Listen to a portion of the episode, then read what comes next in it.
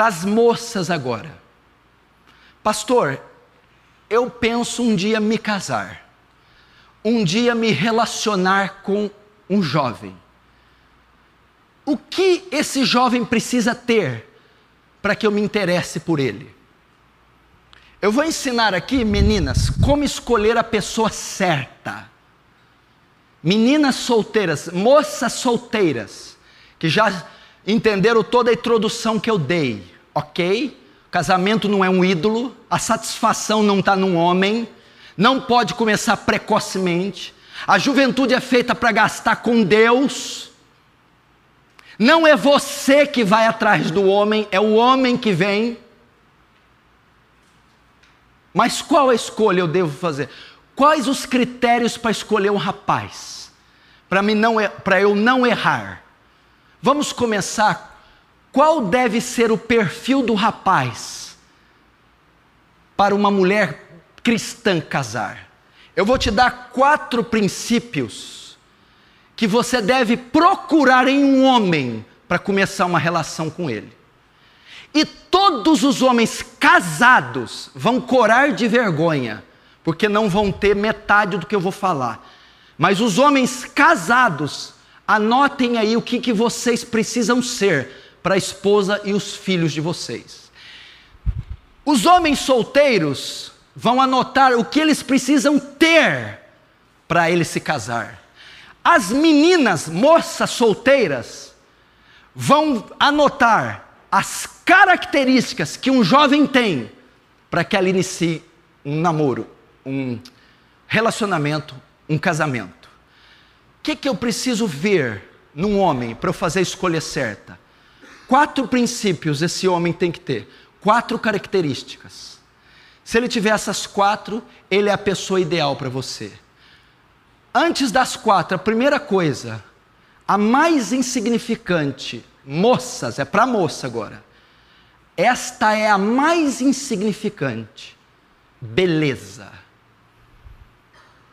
Não procure um homem por causa da beleza por causa do porte físico, por causa da condição exterior, é a mais insignificante na relação. Porque a Bíblia diz que a beleza, a carne passa como a erva, murcha, seca e o vento leva. Primeira coisa, não olhe para a altura, para a estatura, para a condição financeira, para a cor dos olhos, para os músculos, para a beleza. É a parte é importante? É também, mas é a menos importante de todas. Agora, quais são as quatro características para você procurar um rapaz para se casar? São quatro. Ele deve ser um sacerdote, um profeta, um provedor e um protetor. Maridos casados, vocês têm que ser sacerdotes, profetas, protetores, provedores e protetores das suas mulheres. Menina, você deve olhar num jovem. Primeiro, se ele é um sacerdote. O que é um sacerdote na Bíblia? Aquele que representa o seu povo diante de Deus. Não era assim com Arão, sumo sacerdote, não era assim com Samuel, não era assim com Abiatar, não era assim com Joiada. Ele apresentava o povo diante de Deus. Os pecados do povo diante de Deus. As necessidades do povo eram passadas para ele e ele as levava diante de Deus. Primeira qualidade que o garoto tem que ter, o jovem, ele tem que ser um sacerdote, um homem capaz de levar a sua necessidade moça e dos seus filhos diante de Deus. Um homem capaz de ser um intercessor um homem que leva as suas necessidades diante de Deus. Isso significa o quê? Ele deve ser um homem de oração. Aquele que leva as necessidades da mulher e da sua família diante de Deus em oração. A pessoa que você está interessada é um jovem de oração é um homem de oração, frequenta reuniões de oração, está nos cultos de oração, é um homem que tem competência para representar você e seus filhos diante de Deus. É um homem que faz intercessões para você e para Deus. É um homem que apresenta os pecados da família, da esposa, dos filhos a Deus em oração. É um homem que apresenta as necessidades, é um sacerdote, ele se coloca entre Deus e você para apresentar a ele as necessidades. Deve ser um homem de oração. Ser sacerdote significa que deve ser um homem também espiritual. Você deve procurar nele. Ele é um homem que anda com Deus. Ele é um homem espiritual ou ele é um homem carnal, iracundo, rabugento, imoral, sensual, ou ele é um homem espiritual, um homem que anda com Deus, um homem que caminha com Deus, um homem que tem profunda comunhão com Deus, um homem que anda no Espírito. Essa qualidade que tem que ter. Terceiro, o que significa ser sacerdote? É um líder espiritual. O que quer dizer? O sacerdote era responsável pela vida espiritual do povo de Israel. É um homem que tem que ter condição de assumir você espiritualmente. Um homem que tem que ter responsabilidade espiritual sobre a sua vida. É um homem que é, é um homem que, que tem que ser capaz de desenvolver sua vida com Deus, sua vida de oração, zelar pela sua vida espiritual. Um homem que te bota para cima, que te estimula a orar, que te santifica, que leva você para a presença de Deus. Um líder espiritual que conduz você a Deus. Primeira qualidade que o jovem homem tem que ter para que você escolha: ele deve ser um sacerdote. O exemplo disso era Jó. Olha o que diz Jó capítulo 1, verso 5. Escute. Sucedia, pois, que decorrido o turno de dias de seus banquetes, enviava Jó e os seus enviava Jó, e os seus santificava. E Jó se levantava de madrugada e oferecia holocausto, segundo o número de todos eles, porque dizia Jó: Porventura pecaram meus filhos e amaldiçoaram a Deus no coração. Assim Jó fazia continuamente. O que, que Jó fazia? Oferecia sacrifícios a Deus de madrugada pela família um sacerdote, um homem que representava sua família diante de Deus. Ele tinha dez filhos e uma mulher. Ele acordava de madrugada, ia até o altar e oferecia sacrifícios pelo pecado dos filhos. Você é um homem, um jovem solteiro, que tem competência de apresentar sua mulher em oração e seus filhos você, homem casado, é o sacerdote da sua família. É o homem que coloca a família em oração, os filhos, é um homem espiritual que anda com Deus, e é um homem que conduz a família a Deus, é um intercessor da sua casa. O homem casado deve ter isso, e a moça deve procurar isso no rapaz. Pode ter carrinho, pancada pancazinha, terninho. Se não vem na reunião de oração, descarta ele, filha. Até porque vai pedir para mim, eu não vou deixar. Descarta. Tem todas as prerrogativas, apetrechos externos, mas não é um sacerdote. Tu casa com um homem desse, você vai correr risco. Tua casa está desprotegida, está desguarnecida, tadinha de você, vai trabalhar sozinha vai lutar sozinha. Um sacerdote. O exemplo, Jó. Jó apresentava sua família diante de Deus. Segunda característica, moça, que você precisa ver no homem, no jovem, para que você inicie uma relação com ele e não erre. Segunda característica que você, pai, marido, casado, tem que ter. Primeiro, ele deve ser um sacerdote. Segundo, ele deve ser um profeta. O sacerdote é aquele que representa o povo diante de Deus. O profeta é o que representa Deus diante do povo. Qual era a função do profeta? Ele ia a Deus, se isolava, se reclusava em jejum, em oração, ele buscava uma palavra de Deus. Quando ele recebia essa palavra, ele comunicava essa palavra ao povo. Você precisa ver no homem, se ele é um homem que tem condições de receber a palavra de Deus, de estudar as Escrituras e transferir para você a palavra falada, escrita de Deus. É um homem que tem que ter capacidade de instruir a sua mulher biblicamente. É um homem que tem que ter capacidade de instruir biblicamente seus filhos. É um homem que se debruça diante da Bíblia e estuda as doutrinas, as histórias, os textos e depois transfere à mulher e aos filhos o conhecimento. O menino que você está interessado, moça, é um estudioso da palavra? Ele tem condição de discipular você biblicamente, de ensinar doutrina para você e de ensinar seus filhos? Você, marido casado, é o profeta da tua casa. Você vai a Deus em oração e jejum. Você se debruça sobre o santo livro e você recebe a mensagem e transfere a tua mulher e teus filhos? Resumindo, ele tem que ter condição de discipular você. Ele tem que ter condição de discipular teus filhos. Quando for procurar um homem para casar, veja se ele é um profeta. Se ele estuda as Escrituras, conhece doutrinas e é capaz de ensinar a você aquilo que ele se debruçou. Deve ser um profeta.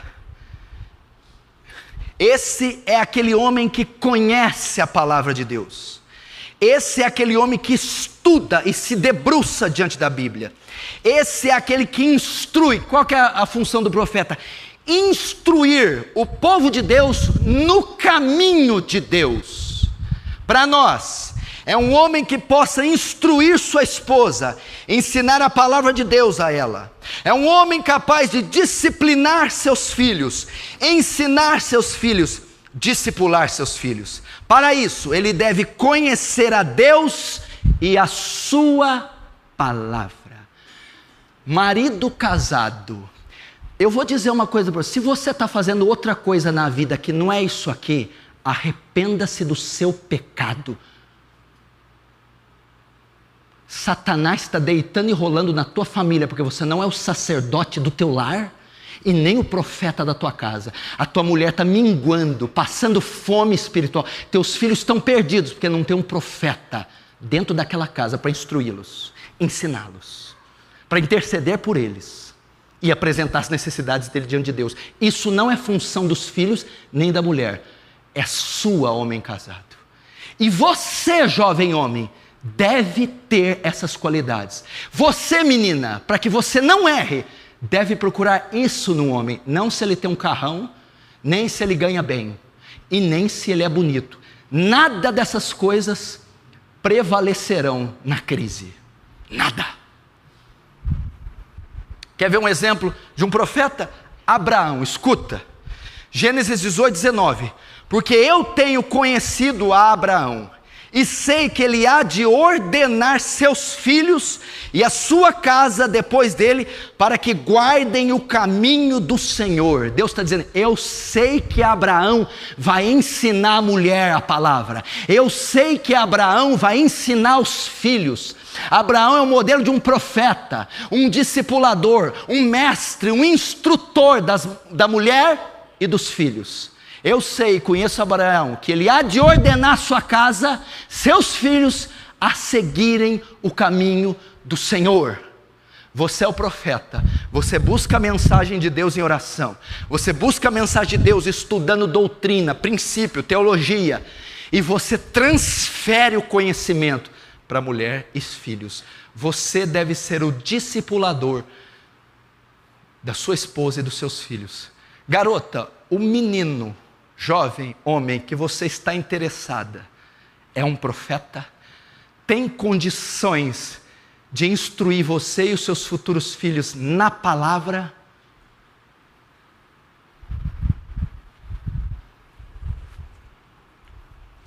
Terceiro, primeiro, característica que você tem que olhar num homem para casar com ele: sacerdote.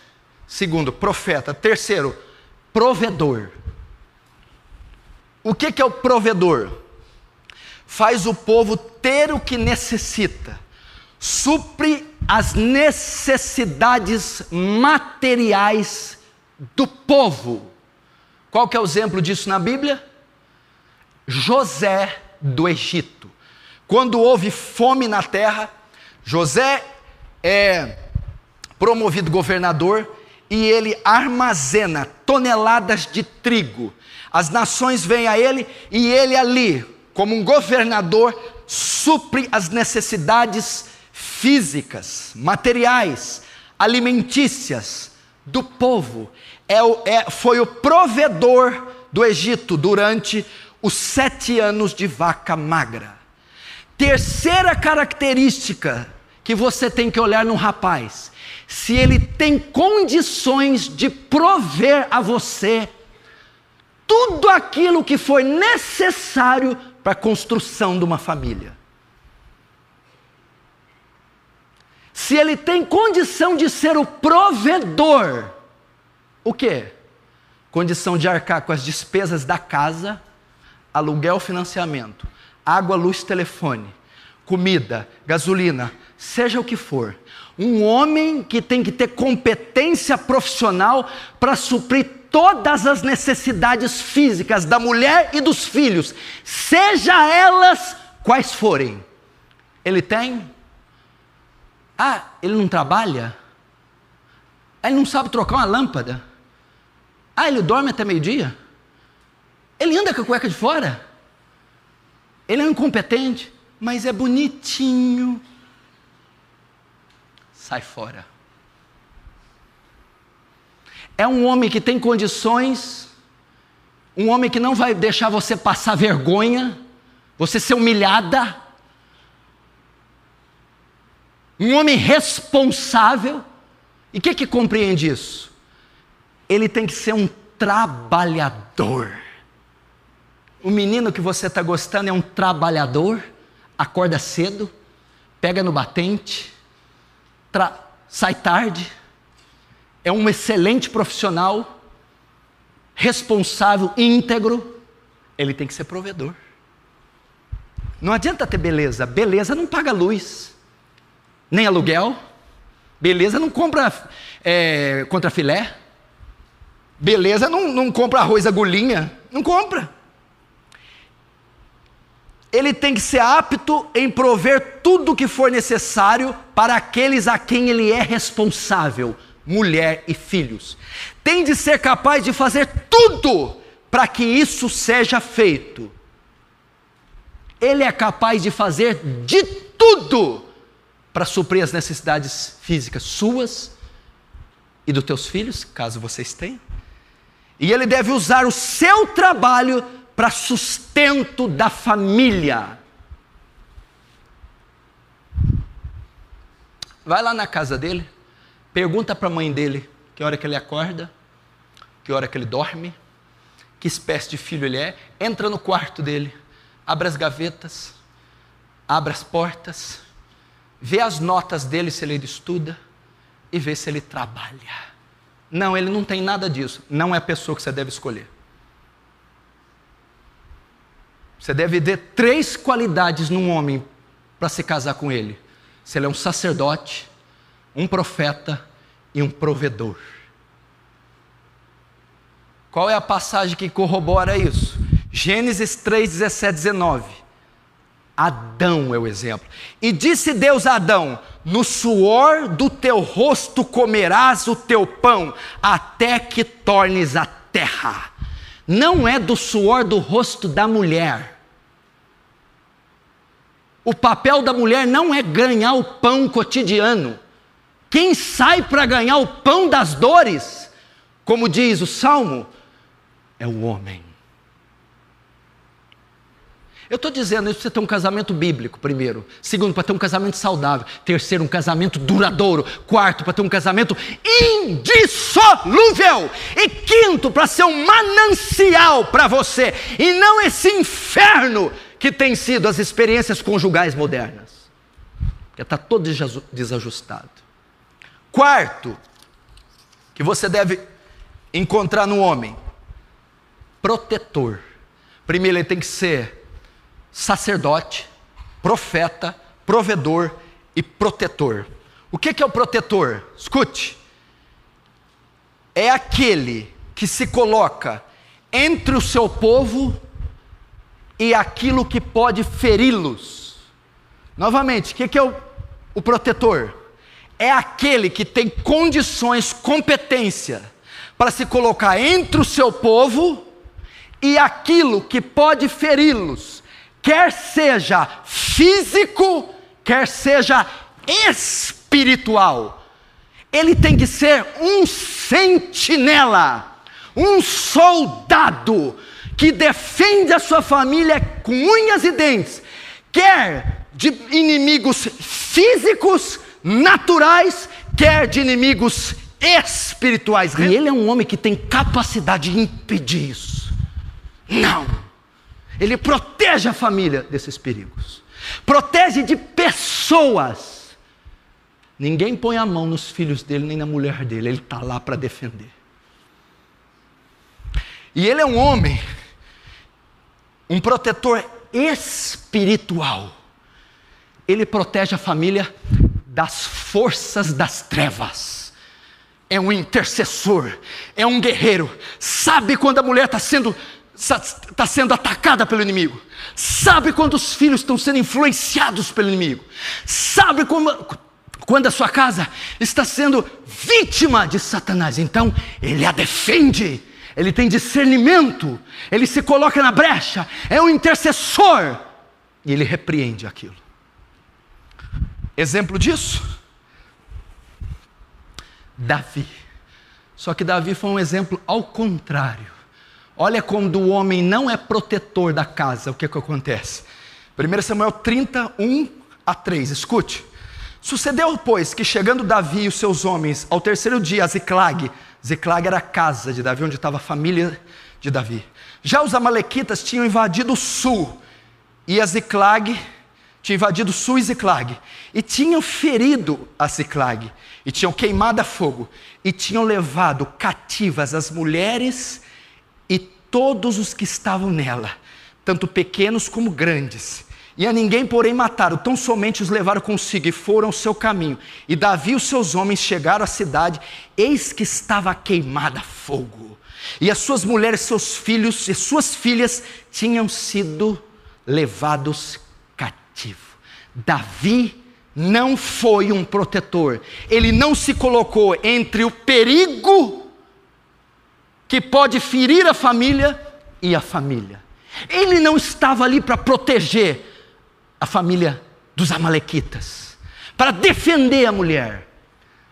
Quarta característica para você escolher um homem: ele é um protetor, ele é robusto, ele é guerreiro, ele é o protetor, ele é um sentinela espiritual, um homem que vigia em oração, um homem que tem discernimento espiritual, um homem varonil, viril, um macho que pode defender a sua integridade física dos seus filhos e que pode defender você das forças das trevas, ele deve ser essa, deve ter essa qualidade. Ele tem essas quatro qualidades? Pode procurar. É com esse tipo de homem que você tem que se casar. É com esse tipo de homem que você tem que se relacionar. E que tenha pelo menos esses quatro princípios: seja um sacerdote, porque não estamos falando de namoro, cinco meses. Nós estamos falando de casamento, uma vida inteira. Tem que ser um intercessor, tem que ser o discipulador, o instrutor, tem que ser o provedor e o protetor. com esse homem, o seu casamento pode ser um sucesso.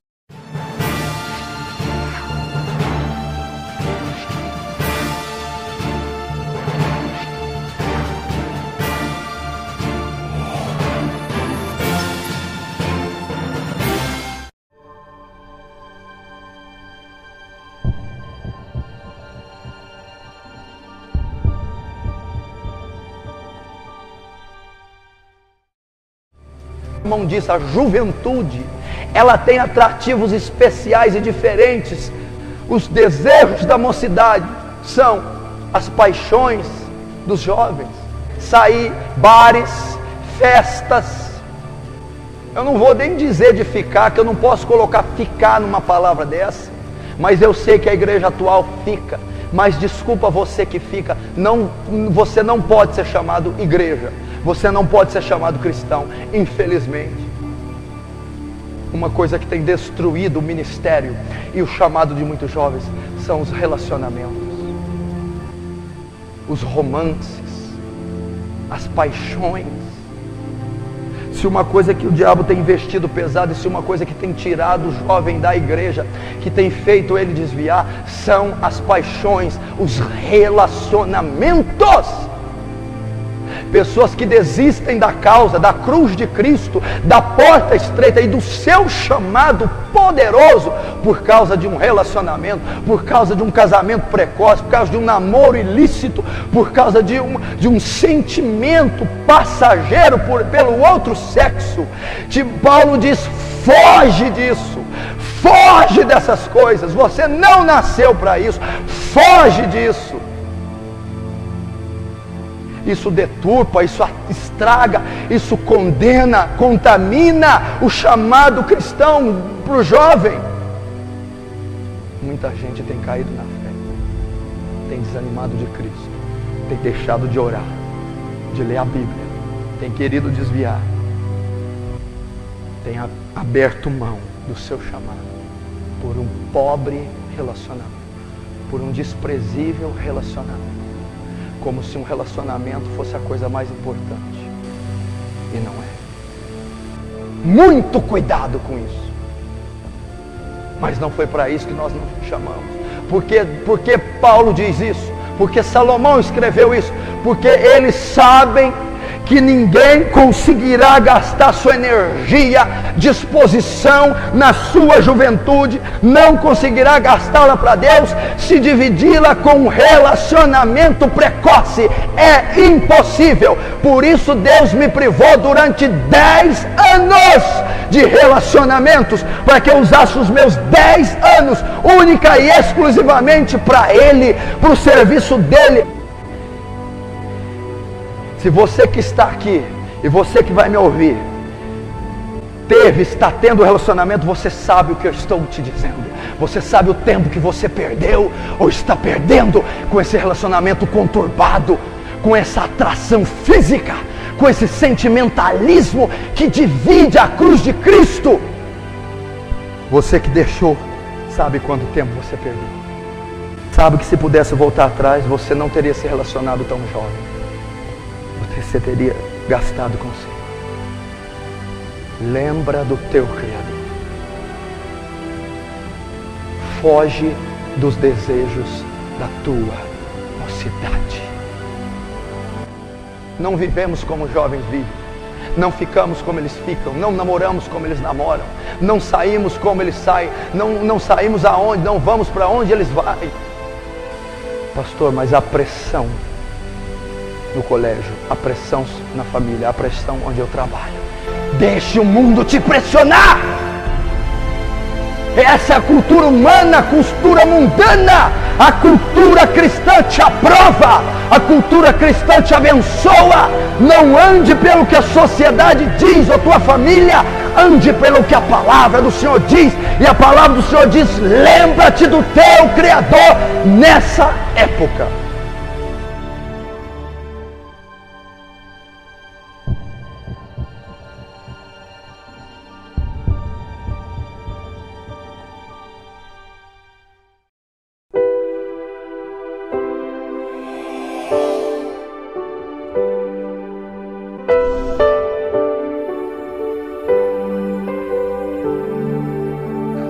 Mas todavia, você está aqui na igreja, você é solteiro, ou você está me vendo, e você começa a ter um sentimento por outra pessoa.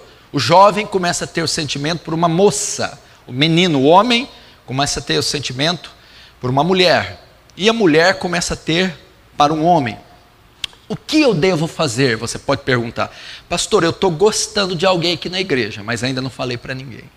Eu estou gostando de uma menina aqui na igreja, mas ainda não falei para ninguém. Eu estou gostando de um moço, mas eu ainda não falei para ninguém. Como eu sou crente, pressupõe-se que aqueles que estão me ouvindo, tanto na igreja como no vídeo, são cristãos.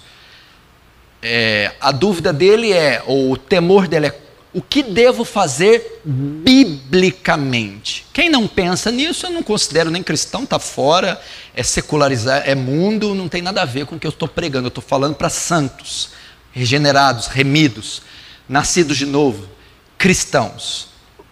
Aí você vem no meu gabinete e pergunta: estou gostando de alguém, o que fazer? Primeira coisa, você deve comunicar aos seus pais. Efésios 6, 1, 3. Filhos, obedeça aos seus pais no Senhor, pois isso é justo. Honra teu pai e tua mãe. Este é o primeiro mandamento com promessa. Para quê? Qual é a promessa que tem o jovem de honrar o pai e a mãe e obedecer o pai e a mãe? Para que viva bem na terra, para que, tudo corra bem e tenhas longa vida, longevidade de vida, ou seja, prosperidade enquanto aqui na terra e longevidade de vida. Uma das razões para esse aumento da mortandade juvenil, gente que morre muito cedo, é a rebeldia de pai e mãe. Porque quem obedece pai e mãe vive muito tempo. O rebelde tem uma morte precoce. Consultar pai e mães. Por quê? Seu pai e a sua mãe, falando agora para solteiros, eles são autoridades. Eles não são só os, os progenitores, os genitores. Não são só os pais biológicos. Não são só os responsáveis por dar a você alimento, educação. Não.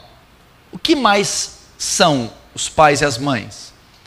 O que representa seu pai e sua mãe? Você querendo, gostando ou não. Eles são autoridades espirituais constituídas sobre você.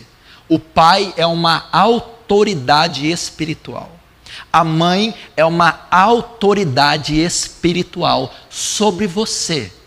Deus os colocou como autoridade sobre você. Então, o que você faz ou deixa de fazer é dar conta dos seus pais. Deve ter a permissão, o aval dos seus pais, querendo, gostando você ou não. É bíblico. Então você deve consultar seus pais, comunicar a eles o sentimento pela pessoa, o desejo de estar com ela, o desejo de iniciar uma relação ou se casar. Os pais devem ser comunicados antes que ocorra qualquer coisa. O sentimento brotou, o desejo brotou, seus pais devem ser comunicados. E eles, ao serem comunicados, vão orientar, nortear, vão decidir sobre a sua vida. Faça isso. Mesmo que você não queira, mesmo que seja mais velho, Pastor, estou sentindo atração para a pessoa mais velha, mais nova, do mundo, de dentro da igreja. Tenho tal ano. Não interessa, você vai compartilhar esse sentimento. Porque pode ser salutar, saudável, pode não ser. Pode estar dentro do tempo, pode não estar. Pode ser uma seta maligna, pode não ser. Pode ser o engano do coração, enganoso, ou pode ser genuíno, puro, sensato mas você vai compartilhar esse sentimento enquanto ele ainda está sob o seu domínio, enquanto ele ainda não mexeu nas suas faculdades, de maneira que você comprometa fé, família, escola e trabalho. Então, não omita, compartilhe. Segundo, comunicar aos líderes, aos anciãos da igreja, aos pastores as autoridades eclesiásticas. É o primeiro passo. Por quê? Porque o sentimento pelo sexo oposto, a relação é, é, entre pessoas de sexo oposto, é algo muito delicado. É algo de que é algo que compreende muita seriedade. Então, não é uma coisa que nós temos estrutura para lidar sozinhos, principalmente os jovens. É uma coisa que deve ser partilhada, comunicada a pessoas mais velhas, sábias, idôneas. Por quê? Porque o coração do homem é enganoso. Relações, mexer com sentimentos, é algo muito delicado. Então eu devo consultar pessoas mais velhas, idôneas e espirituais. 1 Pedro 5,5 diz assim: Semelhante vós jovens, sede sujeitos aos anciãos. Hebreus 3,17 diz assim: obedeçam aos seus pastores ou líderes e submetam-se à autoridade deles. Eles cuidam de vocês como quem deve prestar contas. Obedeçam-lhes, para que o trabalho deles seja uma alegria e não um peso, pois isso não, não seria proveitoso para vocês. Então está dando uma ordem para a igreja, para que ela comunique a liderança, respeite a liderança, obedeça os pastores, os líderes. Então a primeira coisa você deve dizer, pastor, eu estou com um sentimento por uma pessoa e não sei como lidar. Quero comunicar ao Senhor para saber o que eu faço. Procure os pastores, procure os obreiros, procure os homens, homens e mulheres de Deus. Não, você não deve procurar pessoas só porque são velhas, mais velhas. Não. Nem procurar só porque estão na igreja. Também não. Devem ser mais velhas, porém devem ser idôneas, sérias, responsáveis devem estar na igreja, mas devem ser tementes a Deus. Nem todo mundo que está na igreja é temente a Deus.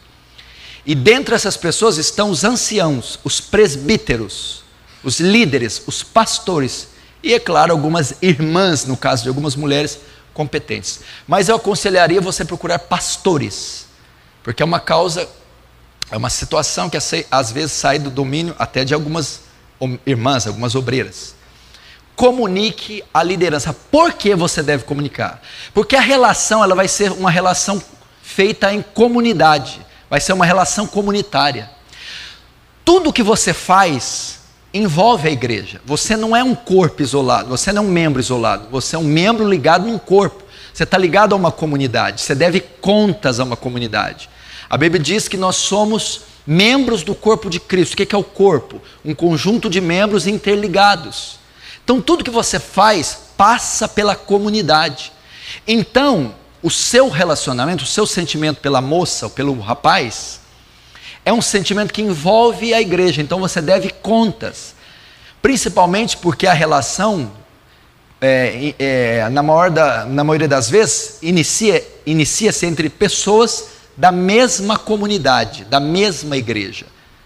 Então você deve, vai, é, vai se iniciar uma relação que envolve dois membros da igreja, da qual o pastor é o responsável. Então o pastor tem que ser comunicado. Não pode acontecer uma transação dessa, uma movimentação, um, não pode ocorrer um, um, uma, iniciar uma relação dessa dentro da comunidade, envolvendo dois membros da comunidade, filhos de duas famílias da comunidade, sem que o líder da comunidade tenha ciência.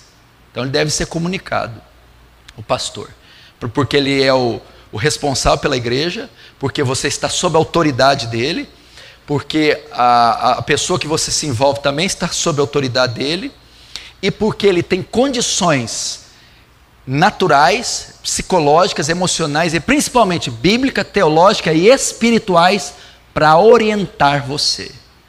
Então, se você já quiser me procurar no final do culto, amanhã, durante essa semana, para compartilhar o seu sentimento, eu vou instruir você. Lembrando que gostar não é pecado. Ter atração pelo sexo oposto não é pecado. Gostar de uma moça não é pecado. Gostar de um jovem não é pecado. Pecado é como você vai manifestar o sentimento. Aí que entra o pecado. Por que eu devo consultar os pastores e devo consultar os pais? Lembrando que eu estou respondendo a sua pergunta. Você entrou dentro da minha sala, no meu gabinete, e você é um cristão piedoso, temente a Deus, por isso você está seguindo esses critérios. Se você não segue, eu não te considero cristão, nem considero você membro dessa igreja, apenas um visitante que cumpre aquilo que lhe apraz nas Escrituras. Agora, um cristão genuíno, nascido de novo, ele tem temor a Deus, ele não faz nada fora do que a Escritura determinou. Por que eu devo comunicar aos anciãos da igreja e aos meus pais, porque enganoso é o coração. Jeremias 17,9: Enganoso é o coração mais que todas as coisas, e perverso, quem o conhecerá? O que, que ele está querendo dizer aqui? Enganoso é o coração. Os sentimentos são enganosos. Muitas vezes você, jovem, que está iniciando uma relação ou que brotou um sentimento, você não tem domínio sobre os seus sentimentos. Ou seja, é o que os seus pais já falam para você: você não sabe o que quer. Enganoso é o coração. Você não tem controle ainda sobre as suas emoções. Ele, elas podem estar te pregando uma peça, são volúveis. Agora você vai comunicar a duas autoridades, a autoridade eclesiástica e a autoridade do seu lar. Porque são pessoas que, além de serem autoridades constituídas por Deus na sua vida, são mais maduras, experientes e sábias. Elas poderão conduzir você corretamente nessa situação. Então, quando diz que enganoso é o coração, é que se um homem adulto, se esse versículo é aplicado para um homem adulto, que tem domínio sobre as suas faculdades, que é experimentado nos trabalhos, que é maduro, ele pode ser pego pelo coração. Imagina um adolescente, um jovem. Então você vai comunicar, porque você muitas vezes não saberá lidar sozinho com os seus sentimentos. A área emocional é uma área extremamente delicada. E muitas vezes, para não dizer na maioria, o jovem, quando ingressa numa relação, não sabe o que está fazendo. Ele é 90% emoção e 70% razão. Relação não é só sentimentos. Relação é razão. Que eu vou construir uma história, uma vida, que não se baseia só no desejo e na atração física, mas se, se, é, se resume também numa pesquisa, numa análise sensata, coerente da pessoa com a qual estou me relacionando. Então, não entre numa relação sozinho, sem comunicar a pessoas, sem conselhos sábios. Você vai quebrar a cara e pode prejudicar você para o resto da sua vida, comprometendo sua vida com a sua família, a sua área acadêmica, profissional e principalmente espiritual. Por essa razão você deve comunicar. Que mais? Eu estou gostando de uma pessoa. que mais precisa saber? O parceiro deve ser cristão. Não existe qualquer hipótese de um cristão se relacionar com outro que não seja cristão. Isso é proibido pela Bíblia, isso é pecado e essa igreja não permite. Se você tem sentimento por uma pessoa do sexo oposto, ela deve ser cristão, cristã. Ela deve comungar da mesma fé que você. Ela deve ela deve ter ingressado na aliança, ela deve ter crido, se arrependido dos pecados, nascido de novo, e ela deve ser uma nova criatura. Deve congregar numa igreja bíblica, dando frutos de justiça, sendo submissa a pai e mãe e aos seus pastores locais. Então, o parceiro a se envolver tem deve ser cristão. Olha o que Deuteronômio 7, 1, 4 diz. Isso aqui para o antigo concerto. Quando o Senhor, seu Deus, os fizerem, os fizer entrar na terra para a qual vocês estão indo, não se casem com pessoas de lá, não deem suas filhas aos filhos delas, nem tomem as filhas delas para os seus filhos, pois elas desviariam seus filhos de seguir-me para servir a outros deuses, e por causa disso a ira do Senhor se acenderia contra vocês e rapidamente os destruiria. Acabou. Deus já está dizendo: qualquer um que ingressa numa relação com sexo com a pessoa não cristã, essa pessoa não cristã tem a condição de tirar você dos caminhos do Senhor e levar você a adorar a outro Deus, ou seja, o mundo. Então, na lei de Moisés, foi terminantemente proibido a relação de um israelita com outra pessoa que não fosse israelita. Então você só pode gostar de uma pessoa cristã, só pode se relacionar com uma pessoa cristã e só pode se casar com outra pessoa cristã. Se você fizer algo fora disso, é pecado. No novo concerto, na igreja, 2 Coríntios 6, 14, 18. Não vos prendais em um julgo desigual com os descrentes ou com os infiéis. Pois o que tem em comum a justiça e a maldade? Ou que comunhão pode ter a luz com as trevas? Que harmonia entre Cristo e Belial, Belial que é o maligno, Satanás? Que há em comum entre o crente e o descrente? Que acordo há entre o templo de Deus e os ídolos? Portanto, saiam do meio deles e separem-se, diz o Senhor: não toqueis em coisa impura, e eu os receberei. Não vos ponhais em julgo desigual com os infiéis. Eu não posso ter uma relação íntima com o ímpio. Eu não posso me envolver. Está proibido na, na Escritura. Então, você não pode de maneira alguma. Eu estou gostando de alguém, o que fazer? É crente, nasceu de novo, tem pais crentes, tem frutos de justiça, nasceu de novo, ingressou na aliança, congrega na igreja bíblica, está sob as, as autoridades de um pastor idôneo? Não, então esquece. E se eu fazer? Pecado. Olha o que 1 Coríntios 7,39 diz: A mulher está ligada ao seu marido enquanto ele viver. Mas se o marido morrer, ela está livre para se casar com quem quiser. Agora as aspas que o apóstolo Paulo abre. Contanto que ele pertença ao Senhor. Está falando para a viúva. Então aqui Paulo está ensinando o quê? Que eu só posso me casar, me relacionar com alguém que pertence ao Senhor. Ou seja, um cristão. Ok? Lembre-se disso. Paulo, o que Paulo está ensinando aqui é: se ela morrer, ele, se o marido morrer, ela pode se casar de novo, contanto que seja no Senhor. Ou seja, ela é viúva, pode escolher um homem para se casar, mas este homem deve ser cristão. Então vai de novo a pergunta: estou gostando de alguém, o que fazer? Ele deve ser crente, deve ser salvo, deve ter ingressado na aliança, senão não é permitido. O que mais eu devo saber, pastor? Estou gostando de alguém, o que fazer biblicamente? O namoro só pode acontecer visando o matrimônio. Só com essa finalidade, ok? Tá gostando? Tô. Quero começar a relação. Quer? Quando que vai casar? Tem alguém namorando aqui na igreja? Tem alguém namorando? Tá me vendo? Tem. Tô namorando. Quando é que vão casar? Está marcado já a data? Não. Não? Então por que vocês estão namorando? Por namorar. Pecado de prostituição, lascívia. O namoro, biblicamente, só pode se iniciar, eu só posso começar uma relação com o sexo oposto se eu tenho, se eu tenho como fim o um matrimônio. Não existe negócio de namorar cinco. Ah, namorei cinco para casar com a sétima.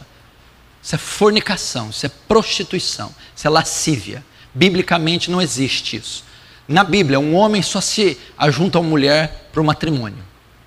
Você vai ver no Antigo Testamento, você vai ver as pessoas, é, é, é quando o servo de Abraão mandou buscar Rebeca, buscou, no segundo dia se casaram. Então, por isso é que você tem que dominar o sentimento. Porque você está gostando de uma pessoa, tô, quero me namorar, quero, mas você já tem estrutura e condição de se casar com ela? Não. Então você não pode. Então, o namoro, e lembrando que essa palavra namoro não existe na Bíblia, não é um termo bíblico, é um termo que vem de 200 anos para cá. Ah, então eu posso usar a relação de duas pessoas do sexo oposto. Só pode se iniciar se esta visa o matrimônio. É assim, aqui na igreja é assim, biblicamente é assim. Se juntaram? Sim. Quando irão se casar? Cante, Cantares de Salomão 8,4 Conjuro-te, ó filhas de Jerusalém, que não acordeis nem despertei o meu amor, até que queira. Sabendo que eu só posso iniciar uma relação com o sexo oposto, visando o matrimônio, então eu tenho que ter uma certa condição e capacidade para casar, não é? Certo. Logo, alguém de 12, 13, 15, 16, 17 tem condição de se casar? Não. Então é por isso que eu usei esse texto. Não desperta o meu desejo pelo sexo oposto fora do tempo. Qual tempo? O tempo o qual eu tenha maturidade, condições de sustentar espiritual, emocional e financeiramente um casamento. Então estou te aconselhando. É assim. Só pode se iniciar a relação, iniciar a relação visando o matrimônio. Então, não desperta o desejo na sua amiga, no seu amigo, nos seus filhos, pelo sexo oposto antes do tempo. Agora é o período da inocência. Eles têm que brincar, eles têm que pular corda, jogar bola, peão, pipa, bolinha de gude, amarelinho, pique-esconde, pentear cabelo de boneca, brincar de cozinha, aprender com a mãe ofícios de mulher, de dona de casa, de mãe, aprender com o pai ofícios de homem, estudar, se formar, depois pensarem numa, e entrar numa relação. Porque ao iniciar, já tem que visar o matrimônio. Ok? Olha, por exemplo, Gênesis 24, 58, 67. Olha só, eu vou dizer aqui da situação de Rebeca e Isaac. Eu vou respaldar o que eu estou falando na Bíblia. Isaac, Abraão precisava de um. Isaac precisava de uma esposa. Ele encontrou uma. No outro dia ele casou. Olha lá. Gênesis 24, 58, 67. Aqui fala do namoro de Isaac e Rebeca. Chamaram Rebeca e lhe perguntaram: Rebeca, você quer ir com este homem? Rebeca respondeu: Sim, quero. Respondeu ela. Despediram-se, pois, de sua irmã Rebeca, de sua ama, do servo de Abraão, dos que o acompanhavam, e abençoaram Rebeca. Notaram aqui? Abençoaram Rebeca. O pai e a família de Rebeca permitiram o casamento dela. Ou seja, eles foram consultados, seguiu todas as regras que eu falei antes. As autoridades foram consultadas, os pais de Rebeca foram consultados e os pais de Rebeca aprovaram o namoro. Aprovaram. E eles abençoaram Rebeca. Se a sua mãe e o seu pai não abençoam a sua relação, sai fora. Se os seus pastores não abençoam a sua relação, sai fora. Deve haver a benção, o consentimento do seu pai e da sua mãe, tanto do moço como da moça. Deve haver a benção, o consentimento dos seus pastores. Isaac tinha voltado de Beer Laai Roy, pois habitavam, habitava no Negueb. Rebeca também ergueu os olhos e viu Isaac, aqui estão se encontrando. Ela desceu do camelo, Isaac levou Rebeca para a tenda de sua mãe e fez dela sua mulher e a amou. Assim Isaac foi consolado após a morte da sua mãe.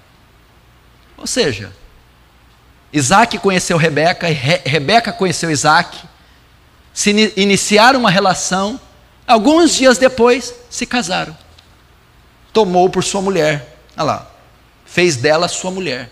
Então, biblicamente, a relação só inicia com visando o matrimônio. Bênção dos pais, consentimento dos pais, bênção dos pastores, bênção dos, uh, dos pais. Outra coisa que aconteceu aqui o servo de Abraão foi falar com Labão e Betuel.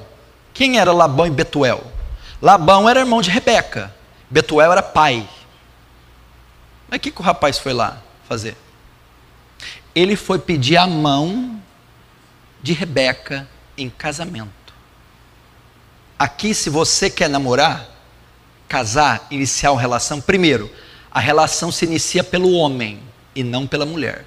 Biblicamente, mulher que vai atrás do homem é prostituta, é imoral. Provérbios 7, lê lá. Quando a mulher que dá a iniciativa, que flerta, que procura o homem, biblicamente essa mulher é imoral. Allah está falando do papel da prostituta, Provérbios 7. Quem inicia a relação é a parte masculina, é o homem. Tanto é que você vê na história, não é a mulher que vai pedir a mão do casamento, a mão do filho em casamento para o pai. Você nunca viu isso. É o homem que vai atrás dos pais da mulher pedir a mão dela em casamento. O que, que esse homem fez? Foi até a casa de Betuel, pai de Rebeca, o irmão de Rebeca Labão. E ele pediu autorização, o consentimento, pediu a mão de Rebeca em casamento. Você, se iniciar uma relação, você tem que falar com as autoridades, com os pastores, e deve procurar os pais da moça, virar homem, se vestir como um homem, ter ofício de um homem, falar como um homem e conversar com eles, comunicando o seu desejo de iniciar uma relação com a filha deles e posteriormente pedindo a mão dela em casamento. Você deve fazer isso. Biblicamente é assim. Porque foi assim que o servo de Isaac fez. Procurou o pai de Rebeca e pediu a mão dele, a mão dela em casamento. Você deve comunicar. Tem esse negócio de, o que, que é isso aí? Chega em casa de mão dada com o menino, pai, meu namorado. Hã? Mãe, minha namorada, vem cá. Hã? Com ordem de quem? Quem permitiu? Quem consentiu? Quem orou, jejuou por isso? Qual a avaliação que foi feita? Que critério foi usado? De jeito nenhum. Hipótese alguma. É o que eles fazem hoje. Estou namorando. Só se for na tua casa. Na minha, não. A Bíblia proíbe isso. Não é a maneira bíblica de se fazer. Se você fizer fora disso, pecado está sob disciplina, está em desacordo com a vontade e a palavra de Deus. Ah, eu não quero seguir isso. Está livre para sair e viver a vida no mundo, no pecado. Agora, não viva dentro da igreja fazendo isso. Ok? okay. Perfeito. Ainda estou continuando o aconselhamento. E se eu não acatar isso, pastor? Se eu não ouvir? Eu não quero consultar pastores, nem meus pais, nem nada. A Bíblia chama isso, se você fizer isso, sem comunicar os pais, sem o consentimento, a aprovação, se você fizer isso, sem consentimento, aprovação dos líderes, a Bíblia chama de rebelião, rebeldia. A desobediência aos pais, aos anciões, é vista como rebelião. Deuteronômio 21, 18 e 21. Se um homem tiver um filho obstinado e rebelde, que não obedece a seu pai nem a sua mãe, e não os escuta quando o disciplinam, o pai e a mãe levarão aos líderes da sua comunidade à porta da cidade e dirão aos líderes: Este nosso filho é obstinado e rebelde, não nos obedece, é devasso e vive bêbado. Então todos os homens da cidade o apedrejarão até a morte Eliminem o mal do meio de vocês, e todo Israel saberá disso e temerá. No Antigo Testamento, na Torá, na lei de Moisés, era, era pecado capital, era punido com a vida, pena de morte. Um filho que desobedecesse o pai e a mãe era considerado rebelde, rebelião, e era morto a pedradas. 1 Samuel 15, 23 diz assim: Pois a rebeldia é como o pecado da feitiçaria e a avareza ou arrogância como o mal da idolatria. Se você é um filho que rebela contra seu pai e sua mãe, a Bíblia chama você de feiticeiro, rebelde. E pe o pecado de rebelião é como o pecado de feitiçaria. E no antigo concerto era punido com a vida, era morto por apedrejamento. Outra coisa que eu não falei aqui é que os pais podem participar na escolha do casal. Devem ajudar na escolha. É, eu não li aqui, eles devem ajudar na escolha. Ó, Gênesis 24, 1, 4. Abraão disse ao servo mais velho da sua casa, que era responsável por tudo quanto tinha: Põe a mão debaixo da minha coxa e jure pelo Senhor, o Deus dos céus e o Deus da terra, que não buscará mulher para o meu filho entre as filhas dos cananeus, no meio dos quais estou vivendo, mas irá à minha terra e buscará entre os meus parentes uma mulher para o meu filho Isaque. Quem foi que preparou a mulher de Isaque? Abraão. Pai e mãe, vocês têm autoridade de influenciar na escolha do parceiro dos seus filhos. No, no, no, antigo concerto, principalmente no Oriente, se tem muitos casamentos arranjados, né? Por exemplo, no Islã, ou no Oriente, a mulher não tem escolha. Pega um sheik lá, alguém rico, e coloca, ela vai ter que se casar. Era mais ou menos isso o costume. Eu vejo um certo exagero nisso. Obviamente não é assim no, no novo concerto. Os pais devem participar da escolha. Eles não precisam provocar, escolher, porque é arbítrio, é liberdade do menino, da moça. Eu, eu gostei dessa pessoa e daquela outra. Mas os pais têm direito de interferir, influenciar e decidir na escolha. Tem duas pessoas se envolvendo com você, meu filho. Ah, mãe, eu gostei mais dessa. Mas para mim e para o seu pai, essa pessoa é mais ideal, porque é idônea, é bíblica, é santa. Vai pelo que o pai e a mãe estão tá falando. Ah, eu estou gostando mais dessa. Aí o pastor, a liderança, os pais dizem: essa pessoa tem mais o seu perfil, tem história, vai nessa. Quem escolheu a mulher para Isaac foi Abraão. Seu pai, sua mãe, suas autoridades têm competência para influenciar na sua escolha. Pode participar, pai, tranquilamente. Qual pai aqui quer o pior para o filho? Levanta a mão. Qual pai aqui que deseja o mal para o filho? Levanta a mão. Qual pai que odeia o filho? Levanta a mão. Está vendo, filhos? Não tem nenhum. Não é porque está pegando no pé do seu namoradinho, da sua namoradinha. É porque querem o melhor para você. Veja no caso de juízes, Sansão. Escute isso aqui, eu vou ler com bastante calma. Você me escuta. Sansão desceu a Tima e viu ali uma mulher do povo dos filisteus. Quando voltou para casa, disse a seu pai e sua mãe: Vi uma mulher filisteia em Tima consiga essa mulher para ser minha esposa. Lembra do Deuteronômio? Israelita só pode se relacionar com com essa mulher era filisteia, tá correto isso aqui? Aí ele avisa para a mãe e para o pai: Gostei de uma mulher intima, uma filisteia, consiga ela para mim. Agora olha o que, que o pai e a mãe falaram: Será, meu filho, que não há mulher entre os seus parentes ou entre o teu povo você tem que ir aos filisteus e circuncisos para conseguir uma esposa? A mãe e o pai não concordaram com Sansão. Não concordaram com a relação. A mãe e o pai de Sansão advertiram Sansão. Sansão estava errado, ele não podia, ou seja, não tinha o consentimento dos líderes de Israel, não tinha o consentimento dos pais, era uma mulher ímpia e pagã. Os pais advertiram, olha o que, que Sansão respondeu. Sansão, porém, disse ao pai: Consiga para mim, é ela que me agrada. Ele teve. Qual foi o resultado da vida de Sansão? Um dos piores juízes de Israel. Teve uma morte precoce. Eu julgou Israel só 20 anos. Ou seja, honra teu pai e tua mãe para que te viva muito tempo na terra. Sansão foi rebelde. Morreu precocemente, com o palácio caindo na cabeça. Julgou Israel só 20 anos. E para que tenha uma vida tranquila, sossegada, boa, a vida de Sansão foi um inferno. Por quê? Desobedeceu pai e mãe. Principalmente quando o pai e a mãe diz: "Não tome essa mulher". Esse é o princípio bíblico para os solteiros. Estou gostando de alguém, o que fazer? É o que eu te disse. Pais, vocês estão ouvindo tudo o que eu falei. Vocês estão ouvindo o que eu preguei, o que eu ensinei. Vocês vão aplicar isso na vida dos seus filhos.